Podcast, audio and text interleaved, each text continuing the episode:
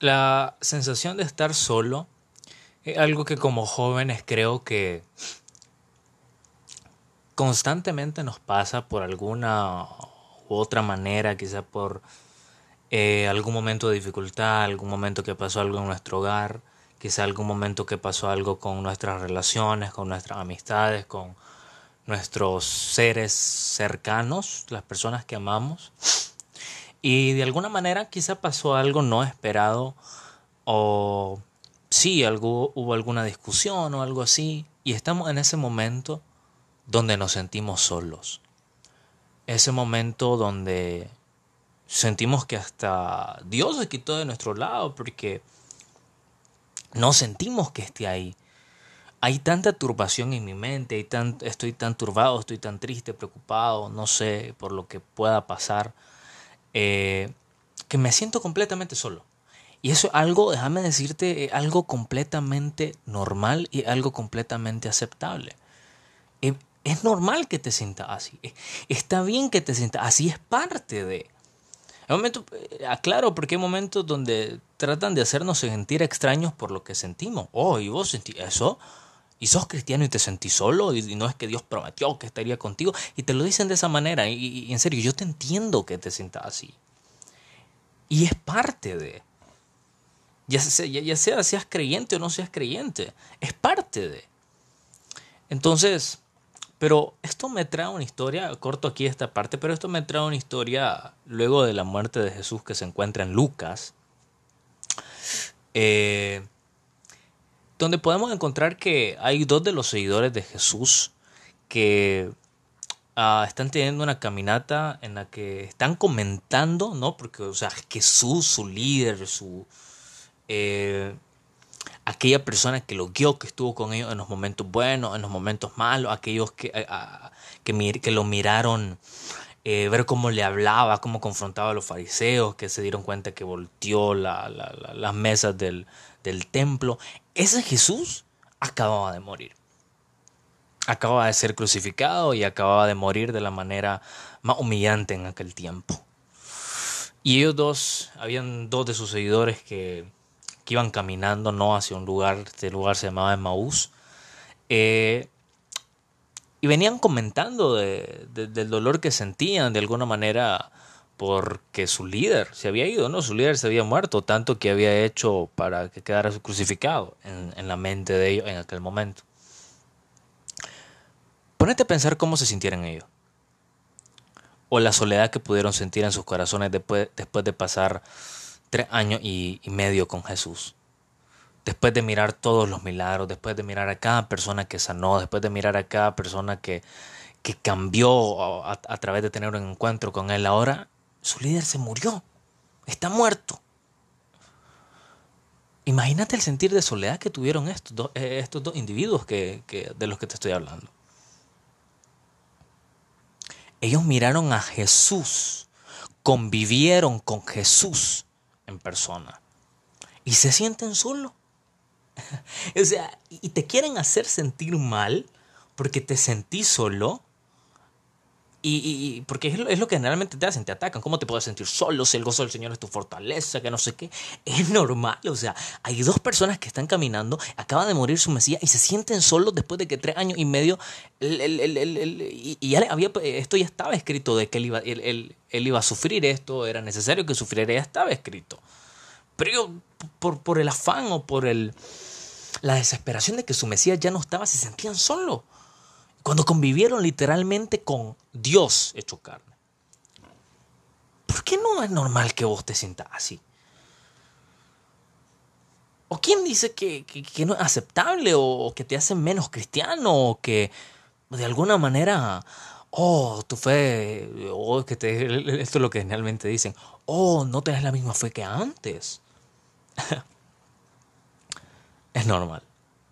Pero luego se le aparece Jesús en el transcurso del camino y les pregunta que por qué están, eh, que por qué están, eh, por qué están tan así, por qué están de esa manera, qué van platicando.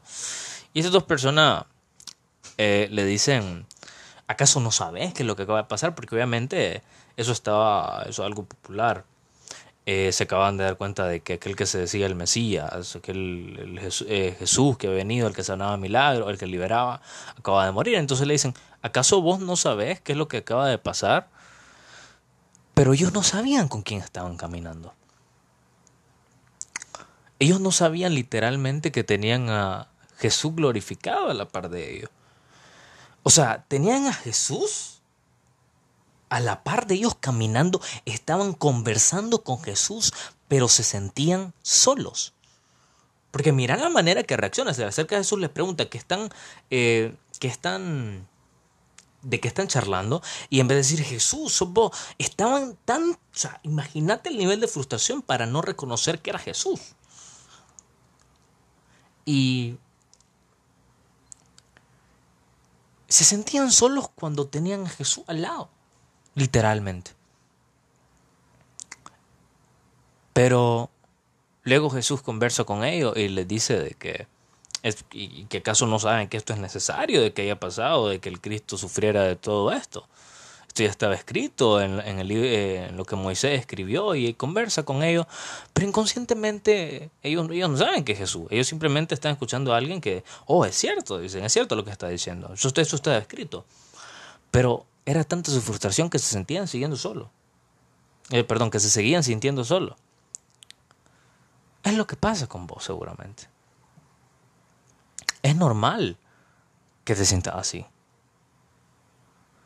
Pero lo que quiero hacerte ver es que hay momentos donde estás hablando con Jesús y ni siquiera te das cuenta.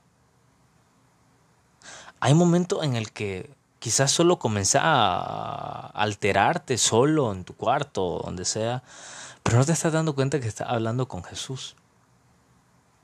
No te, no te estás dando cuenta que está escuchando y que entiende todo lo que sentí. Y que te mira con ojos de amor y si estás llorando está recogiendo tus lágrimas porque las escrituras dicen que recoge tus lágrimas. No está mal sentirse solo. Pero tenés que entender en tu subconsciente y cuando el enojo pase, cuando la frustración pase, cuando el dolor pase, así como los discípulos luego eh, cenan con Jesús eh, y sus ojos son abiertos y se dan cuenta que todo este tiempo habían estado hablando con Jesús. Pero Jesús se, se quitó de su vista, Jesús se retira en ese momento. Pero ya habían reconocido de que era Jesús. Y en ese momento todo cambió. ¿Qué te quiero decir con esto para concluir? Hay momentos donde quizá tus emociones, tus sentimientos te van a nublar, como nublaron a estas personas que iban caminando hacia Maús. Te van a nublar. Van a haber momentos donde incluso va a decirle Señor, pero no te siento, ¿dónde estás? No te veo. Está bien. Pero tienes que tomar un momento para abrir los ojos y está bien que hay un momento donde no sintas, pero también tenés que entender que tenés que abrir los ojos y darte cuenta de que Jesús siempre estuvo ahí. Jesús estuvo en tu dolor, Jesús estuvo en el pasillo de un hospital, Jesús estuvo cuando tenía a un familiar enfermo en casa, Jesús estuvo cada vez que sentías que no pudiste más, Jesús estuvo en tus momentos de estrés, en tus momentos de ansiedad, Jesús estuvo ahí. Pero los mismos problemas no te permitieron verlo, pero siempre estuvo ahí. ¿Qué te quiero decir con esto? Es completamente normal que te llegue a sentir solo.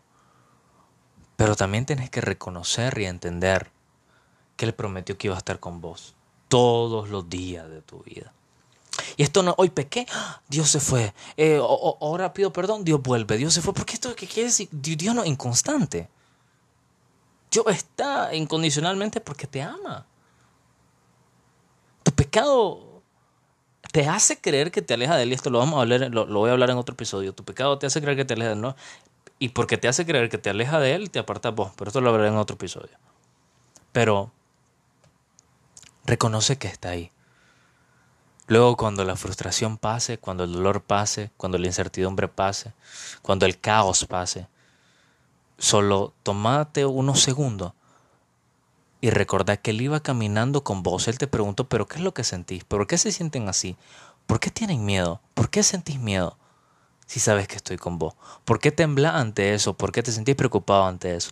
Si sabes que estoy contigo, voy a estar hasta el último día de tu vida.